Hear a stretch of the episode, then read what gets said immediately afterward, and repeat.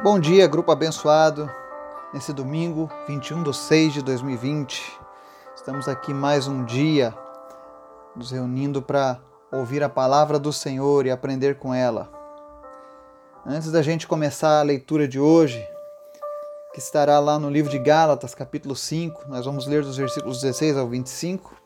Eu gostaria de te convidar a orar juntamente comigo e apresentar as nossas necessidades, o nosso dia, as nossas vidas, nossa nação, este mundo que está sofrendo ultimamente com essa pandemia. Enfim, falar com Deus. Amém? Pai, muito obrigado por mais um dia onde a tua misericórdia, mais uma vez, Senhor, se renova sobre as nossas vidas. Onde mais um dia nós temos, Senhor, uma chance de te servir melhor, de te conhecer mais, de estreitar os nossos laços contigo, Pai. Muito obrigado, Senhor. Muito obrigado pelo teu amor. Muito obrigado pelo teu cuidado com as nossas vidas. Nós queremos te pedir, Senhor, nessa manhã, perdão pelas nossas falhas, por aquilo que fazemos que tem te magoado, aquilo que não está de acordo com a tua vontade, mas queremos pedir que o teu Espírito Santo esteja nos fortalecendo, Senhor, para que a tua vontade prevaleça nas nossas vidas, Pai. Senhor, eu quero te apresentar cada pessoa que está ouvindo essa mensagem agora e pedir que o teu Espírito Santo, Senhor, de uma maneira sobrenatural, venha suprir cada uma dessas necessidades, Pai. Seja elas necessidades espirituais, necessidades na área sentimental, necessidade financeira, necessidade, Senhor, na área física, por conta de alguma enfermidade, tu és um Deus poderoso, Pai, que pode todas as coisas, Pai. Se há alguém precisando de cura, visita agora, Senhor, nessa hora essa pessoa e toca, Senhor, com o teu poder, que ela seja curada agora em nome de Jesus. Se existe alguém, Senhor, que começou este domingo em tristeza, com, Senhor, com sentimentos ruins, em nome de Jesus, nós mandamos embora agora todo sentimento ruim, todo pensamento contrário à palavra de Deus na vida dessa pessoa e pedimos que o Senhor venha preencher essa vida agora com o teu amor, com a tua graça, com a tua benignidade, Pai. Deus, fala conosco através da tua palavra nessa manhã, em nome de Jesus. Amém. Palavra de Gálatas 5 diz assim: Digo, porém, andai em espírito e não cumprireis a concupiscência da carne porque a carne cobiça contra o espírito, e o espírito contra a carne, e estes opõem-se um ao outro, para que não façais o que quereis. Mas se sois guiados pelo espírito, não estáis debaixo da lei, porque as obras da carne são manifestas, as quais são adultério, fornicação, impureza, lascívia, idolatria, feitiçaria, inimizades, porfias, emulações, iras, pelejas, dissensões e heresias invejas, homicídios, bebedices, glutonarias e coisas semelhantes a estas, acerca das quais vos declaro, como antes já vos disse, que os que cometem tais coisas não herdarão o reino de Deus. Mas o fruto do Espírito é amor, gozo, paz, longanimidade, benignidade, bondade, fé, mansidão, temperança. Contra estas coisas não há lei, e os que são de Cristo Crucificaram a carne com as suas paixões e concupiscências. Se vivemos em espírito, andemos também em espírito. Amém? A palavra de hoje é uma palavra para nossa reflexão. Nós somos muito rápidos em tentar descobrir a causa, às vezes, dos nossos problemas. É muito fácil a gente achar culpados para as coisas que acontecem com as nossas vidas. Mas nós temos um inimigo interno dentro de nós, desde o dia do nosso nascimento. Esse inimigo que nós temos é a carne. Eu digo inimigo porque a carne ela é inimiga do espírito. Quando a Bíblia se refere aqui a carne cobiça contra o espírito e o espírito contra a carne, ele está falando sobre uma batalha entre fazer a nossa própria vontade e fazer a vontade que agrada a Deus. Nós temos essa dualidade no nosso ser. E ela só vai ser extinguida no dia que nós partirmos para se encontrar com Deus.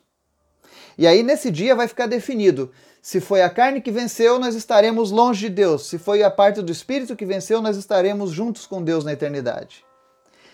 Uma vez, um velho índio que havia se convertido à palavra de Deus foi questionado sobre essa questão da, da luta da carne contra o espírito e pediram para ele explicar sobre isso e ele disse: Olha, dentro de mim é como se existissem dois cachorros, um branco e um preto, que brigam constantemente. E aí perguntaram: e qual vence essa batalha? Aí ele disse: aquele que eu alimento mais. O que, que ele quis dizer com isso? Está na nossa mão, está na nossa escolha decidir alimentar mais a nossa vida com coisas espirituais ou coisas carnais. Se nós estamos experimentando coisas de Deus, é porque nós temos dado mais lugar às coisas espirituais na nossa vida. Mas quando a gente deixa a nossa carne ser alimentada, e eu quero dizer uma coisa, a carne, ela é amiga do homem, mas não é amiga de Deus. Porque a nossa carne, ela sempre vai querer agradar o nosso ser com as coisas erradas. Ela vai querer te agradar com sexo, ela vai te, querer te agradar com a, a, a ambição, com a ganância desenfreada, ela vai querer te agradar humilhando alguém, respondendo à altura por alguma coisa que você ouviu. Ela vai querer te agradar buscando conforto na, na embriaguez, nas drogas. E é por isso que elas são tão nocivas a nós. Por isso que nós precisamos ter muita atenção quando a gente começa a se deixar levar pela carne. Quando a Bíblia fala em carne, esteja sempre relacionada à vontade interior do homem. Quando nós fomos corrompidos pelo pecado, lá no jardim do Éden, na narrativa de, Adão e Eva, todo ser humano passou a ter a sua carne inclinada para o mal, naturalmente.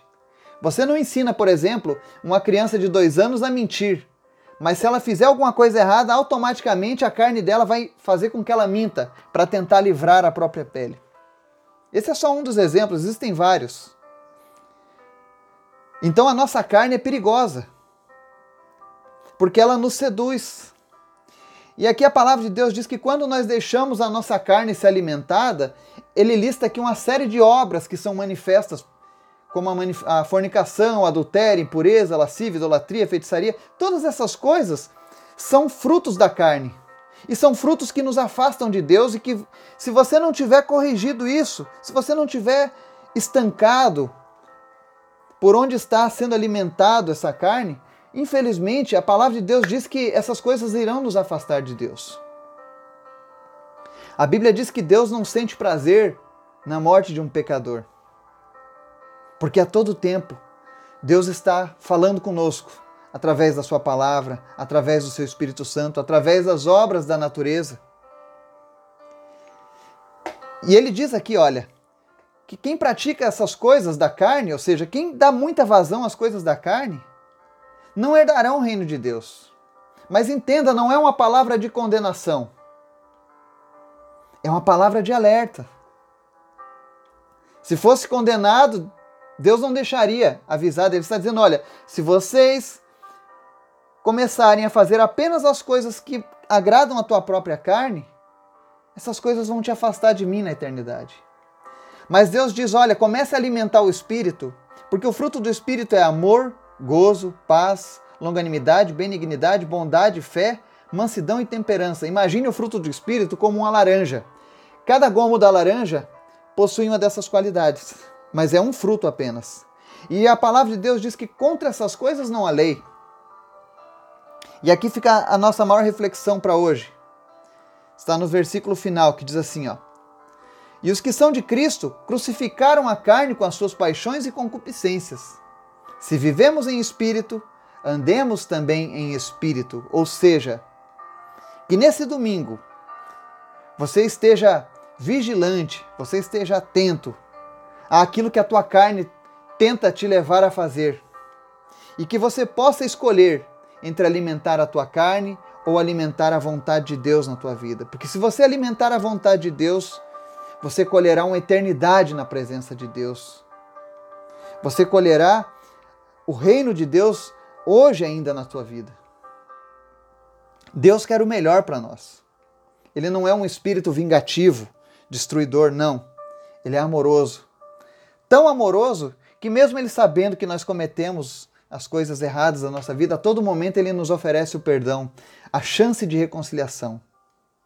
Que você possa estar refletindo nisso e tomando para si essa reconciliação que Deus te oferece a cada dia, a cada manhã onde a misericórdia dele se renova. Que você possa ter um domingo abençoado, um domingo no qual você ande na presença de Deus e que a partir de hoje o Senhor te fortaleça para que você possa fazer as melhores escolhas para a tua vida. Que você escolha sempre alimentar o Espírito na tua vida. Que Deus te abençoe em nome de Jesus. Amém.